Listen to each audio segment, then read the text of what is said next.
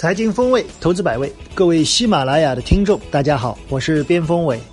二零一八年财经风味节目正式登陆喜马拉雅，我将在这里与各位一同分享投资的感悟，共享财富的大餐。还是我们两位老朋友，老袁袁建新、小吴吴俊琛啊。本期我们要聊一聊最近市场的周期股似乎有些卷土重来之势，到底能持续多久？对创业板有没有影响？大家看到了，我们的背景上是周期股卷土重来。我记得在节前啊，清明节前，我们当时做了一期节目，最后我的结语是说，最近的经济数据让研究员很迷茫。一方面是钢铁和煤炭的库存高企，似乎预示着经济有回落的迹象；一方面是电力和水泥的数据非常好啊，很奇怪，电力数据好应该是开工很好啊，经济很旺，那边的库存又高起，所以当时大家对周期股很迷惘。但经过了半个月以后，似乎数据有一些更清晰的一个迹象。我们先来看一些之前的数据吧。之前的钢铁煤炭的这个翘尾的数据说明什么呢？说明库存在大幅度的上升，而且上升到了去年全年之上啊。在去库存以后，钢铁和煤炭的库存上升，让很多人觉得钢铁煤炭的情况好像不佳啊，所以大家看到了股价的下跌。我们再来看一张图啊，这是老袁给我们带来的啊，关于有色金属。有色金属是这一轮周期股里面属于调整时间和幅度都属于比较长的。对，最上面的是有色金属的一个周线图。对，周线图。从周线图上呢，可以看出是一个大三角形的一个整理到了顶端的一个位置。哇，这要多少久？好好久了。对对对，已经整理到顶端。实际上，它这个调整幅度就像你刚才说的是，调整幅度是非常大的。对。大约调整了这个前面这一段上升的百分之六十左右。哦，百分之六十。对，已经到了一个顶端，实际上面临一个突破。突破到底向上还是向下？对。那么我们再看下面中间的这一部分是月线。嗯。月线图上呢，我们可以看到它的一个支撑啊，应该说基本上也已经到了这个位置。嗯。所以考虑到两个周期的一个叠加的话。那我认为它向上的可能性更大一些。嗯，即使不会创新高，至少也应该有一波反弹。对，啊，调整三分之二的位置。我觉得这张图还是很说明问题的，因为从这么大的三角形的收敛角度来看，似乎从形态上来看，向上的概率是比较高的。那么从本周呢，我们看到了周期股的反弹，除了在技术面上，我们也看到了一些可喜的现象啊。以机械和水泥为首的季报，一季度的季报啊，非常的优良。我们摘了一些，大家看到啊，万年青。哦，百分之三千多，海螺水泥一百多，福建水泥、华兴水泥，然后旁边的重点公司，我们看到先导智能、三一重工都非常的优良。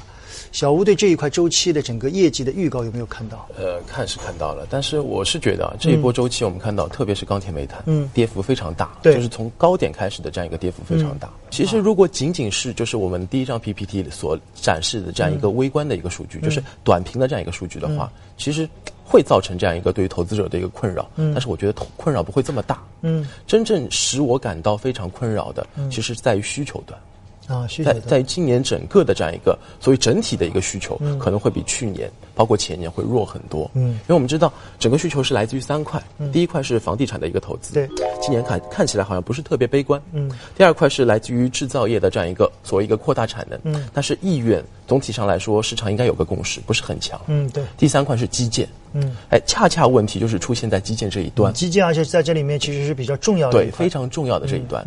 但是今年的一个基建，我们我们看到了一些啊现象，比如说两会当中赤字率，嗯，三到二点六，嗯，所以其实赤字率是从高到低，嗯，也就意味着基建这边的这样一个刺激，它是从原来的一个刺激变到一个相对来说收缩的这样一个状态，所以整体的一个需求端这边可能会看到一个天花板。如果是这样的话，其实股价要往上走。会有天花板，所以暂时来说，我只能说定义这是一个超跌反弹为主啊，超跌反弹。所以从这一轮行情来看，四月份大家觉得有可能是周期股一个不错的反弹的周期，因为一季报比较靓丽。对，一季报走完以后，可能比如如果以小屋来看的话，后面的数据可能不会再增速大幅度的上升，所以有可能还是会有一次震荡的过程。但是我在想啊，在这个过程里面，这一轮的上涨有一个比较奇怪的地方，就是好像龙头的涨幅会更好。对，这个。两两位觉得主要是因为什么呢？是是主要是因为分化已经开始了，还是属于弱周期化的？呃，实际上刚才小吴提到的是可能是一个超跌反弹。对。那么超跌反弹的话，那对于机构的一个配置来说，它如果说一定要配置的话，它一定是配龙头，这是一个原因。嗯。第二个原因呢，实际上我们现在看到呢，之前你们公司的这个所长的 啊，这个有关心中的话和现实的话的一个一个比喻的话，我觉得在这边呢，因为一今实际上年初的时候，大家就已经预计到今年一定不是一个大年。对，经过这个今年年初的这么一个折腾以后呢对，实际上仓位是有所降低的。心理的预期其实已经下降了，对，已经下降了很多。对但现实中的话呢，我们看到了一季度的一个季报出来了，还是蛮还是蛮漂亮的。这个是人的心理的波动啊。哎，所以所以这个有这么一个预期差在，落差嗯所以近期的一个反弹呢是跟这个有关。但回过头来讲，今年的这个这个下游的一个需求是不是像小吴说的会有那么多的一个滑坡？我觉得也未必。比如说像汽车，这两天我们看到新能源汽车的这个数据出来了，增长的速度还是依然很快。那么这跟下半年这个补贴可能要退坡有比较大的一个关系，所以上半年这方面的数据应该还会不错。那么这样钢铁需求还是有，对吧？那么还有我们看到这个像挖掘机，嗯，数据也很亮丽，都是翻倍的嘛从。一月份到现在都非常好哎啊。，所以从这个角度来看的话，我觉得钢铁、水泥啊，还有这个整个一个链条上的现在的一个相互都可以佐证，数据都不错。那我想在目前情况下又碰到创业板碰到一千九百点，这个有有点天花板的一个味道啊，来回在震荡的时候，那正好这边有机会。对。呃，我觉得今天这个节目挺好的啊。两位的不同观点其实是有不同的看法的啊，就是在同样的一个数据面前，小吴作为原来 TMT 的研究员啊，从创业板来看，觉得这个问题不大，先当超跌反弹看。老袁给我们看到的整个有色金属似乎是一个大周期的底部啊，所以似乎看上去更乐观。我觉得无论是更乐观还是相对更谨慎，位置不同啊，好像在呃，你你再补充一下，我再补充一下，哎就是其实整个的这样一个大的一个周期框架当中，我觉得分化还会蛮大的。嗯就是钢铁、煤炭，就是我所说的需求这边要比一六年、一七年要弱。嗯，然后其实我们看到供给侧的这样一个所谓去产能方面，也要比之前两年要弱。嗯，这是一块。但是我们看到另外两块，就是图当中所列的，一个是水泥，嗯它的一个节奏和钢铁、煤炭是完全不一样的。嗯对啊，另外一块我比较熟悉的，就是跟随时间比较长的是机械这样一个啊机械，机械行业现在来说，其实我们看到三月份的一个数据出来之后，所有研报，所有的行业都是它的标题都是超预期啊所以的话，其实现在整个的这样一个周期板块会有比较大的一个不同。对，我觉得今年可能就是去年如果是择时为主，对吧？去年就是你只要择到了时，基本上周期都 OK。今年我觉得可能是，如果按照小吴来说，就可能在行业上的选择上要更细一些，甚至在行业的公司里面可能要要求会更高一些啊。但我刚才想说的是，在不同的位置啊，心理的预期对股价产生的变化是不同的。同一个数据。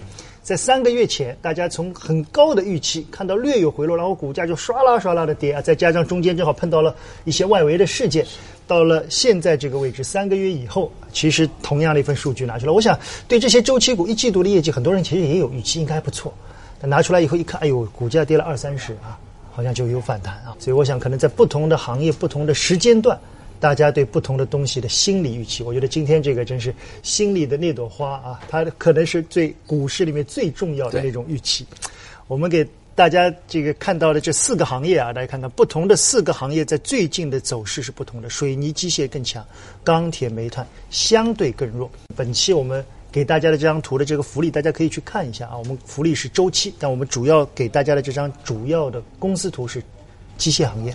机械行业今年的整个业绩的情况，啊这里我们先不谈了啊。我们刚才老袁说了，创业板啊，从两张指数的图非常的明显啊，上证指数两张图如果放在长期来看，明显上证指数偏弱，但是从短期来看，似乎上证指数在回补上方缺口啊，补完以后或者不补之前都可能会有震荡，但是创业板好像正好下面也正好有个缺口。下面有缺口。这个缺口无论补不补，现在这个也在试探过程里面。对，就是补还是不补嘛？小吴怎么看？其实相对来说，整体市场我认为会越来越均衡，越来越相对来说大小票会越来越平衡一些对。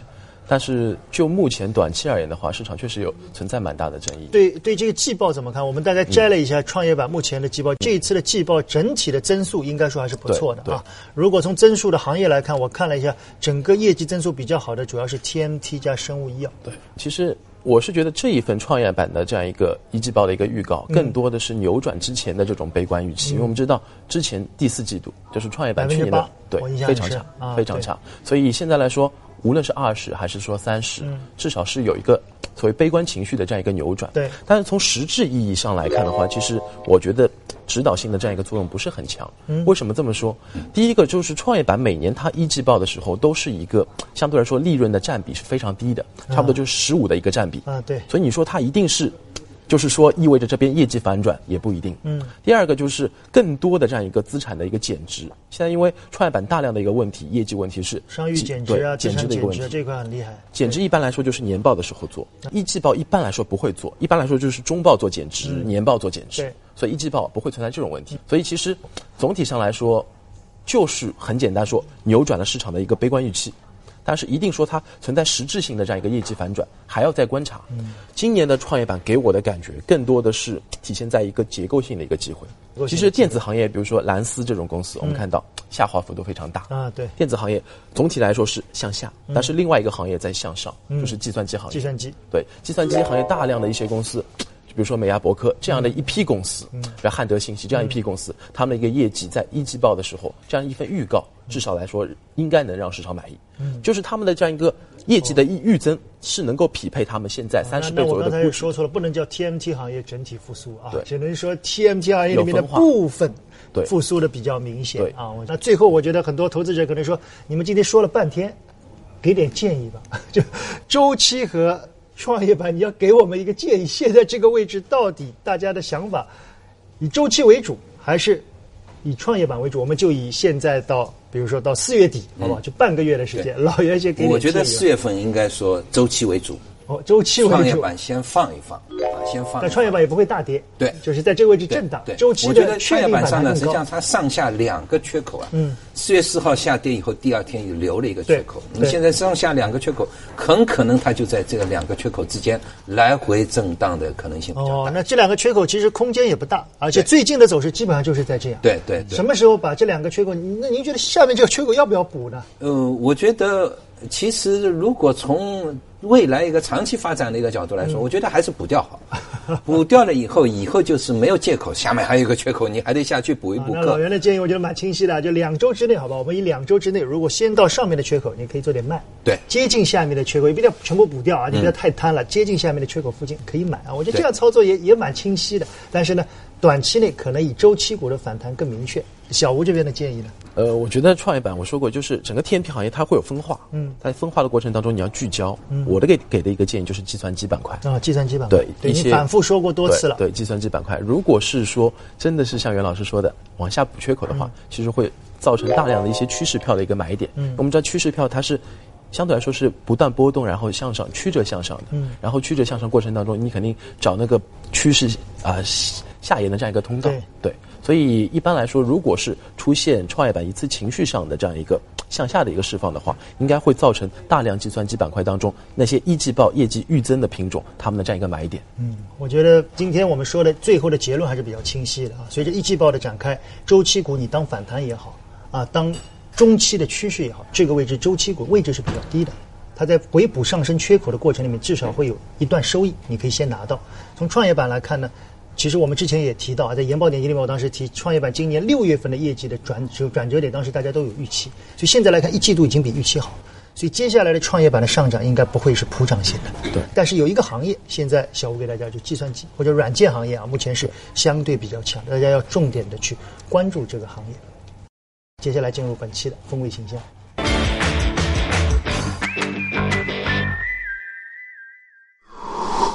老袁这边的这个问题呢，是关于最近开会啊，大家知道博鳌论坛其实谈了很多啊，有很多投资者问到相关的题材里面有一个老袁在今年年初提到的，我到现在还记得，当时你提的几个题材都一个一个在发酵啊，其中有一个你说是粤港澳，对，今年要重点关注的粤港澳这一块有没有什么建议？呃，我觉得仍然要重点关注啊，为什么呢？实际上因为粤港澳地区啊，本身它一个是经济发达地区，是自然形成的，对。那么，而且呢，目前它从产业的一个角度来说，产业协同度也是比较高。从某个角度来说，比如说咱们的一带一路的一个策略，这个角度来说，它也是一个桥头堡的一个地位，对外可以辐射，对内也同样可以辐射。那么从这个角度来说，未来我们这个大湾区的一个这个规划获得批准的话，那恐怕就是它起飞的一个时候。所以，我觉得这个大湾区。未来是能够成为世界级的一个大湾区。嗯，我觉得从呃很多的一个角度来判断大湾区的话，依然是今年甚至未来几年我们要关注的一个经济发达地区。呃，我觉得在这一次的会上，如果我们再结合过去几年中国经济的这个发展的很多点，你会发现“一带一路”啊，对雄安。这一次的粤港澳的大湾区，似乎中国经济在翻开一个新的篇章，而且这个新的篇章似乎给我们看到了很多经济上的巨大的亮点，似乎已经越来越清晰啊！所以我想从操作的层面来看，长期也可以关注，短期呢随着政策的变化，你可以做一些波段，但这里面有一些企业，我觉得应该长期的开始放在次选股里面了。有位投资者问小吴啊，就是。次新股太厉害，次新股最近有炸板现象啊！还有人问我什么叫炸板啊？我们说的炸板就一个涨停板突然间被大单砸开，我们在俗称上称为炸板啊。就是这个炸板现象会不会引发整个次新股的调整和整个创业板的调整？人气上会不会受到比较大的？呃，我认为会，因为确实次新股这一边，我我个人认为短期来说太离谱了一点。嗯，我们看到盘龙药业，它是十，我印象当中十一天十个板。嗯。然后所有的次新股当中，只要名字当中带“药”字的，后面通通都是做连板的行情。是带“药”字。所以其实我们说，它不是说一个简单的一个比较理性的，按照逻辑去进行这样一个投资。嗯。它更多的是一个筹码的一个博弈，筹码的一种交交换啊。所以在这种程度上来说，短期来说确实出现了筹码上的一个松动，就是炸板现象，一定是筹码上的一个松动。所以我认为次新股这边存在着。还是比较大的一个风险，但是在另外一边，就是很多人会觉得次新股会不会对创业板造成影响？我个人感觉，中期的角度不会，嗯，因为创业板更多反映的是我们的这样一个顶层设计，这样一个产业政策对于新经济的这样一个支持。短期如果有影响的话，我觉得会对于创业板造成一个买点，嗯。如果跌下来，应该是一个买点，但是对次新是提出了一些警示。次新，我这边有一位投资者啊，问最近关于开放的事情，这一次的开放似乎力度很大，问我们有没有关注啊？我在这里说一个我我关注的点吧。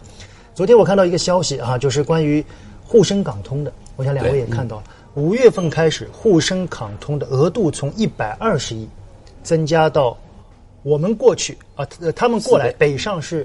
五百二十亿，对不对？双向四倍，四倍。我们这边过去是四百多亿人民币，如果折到港币要差不多五百亿。我给大家一个数据吧，目前沪深两地一天的成交大概五千亿，如果每天我们这边过来能有五百多亿，那就百分之十啊。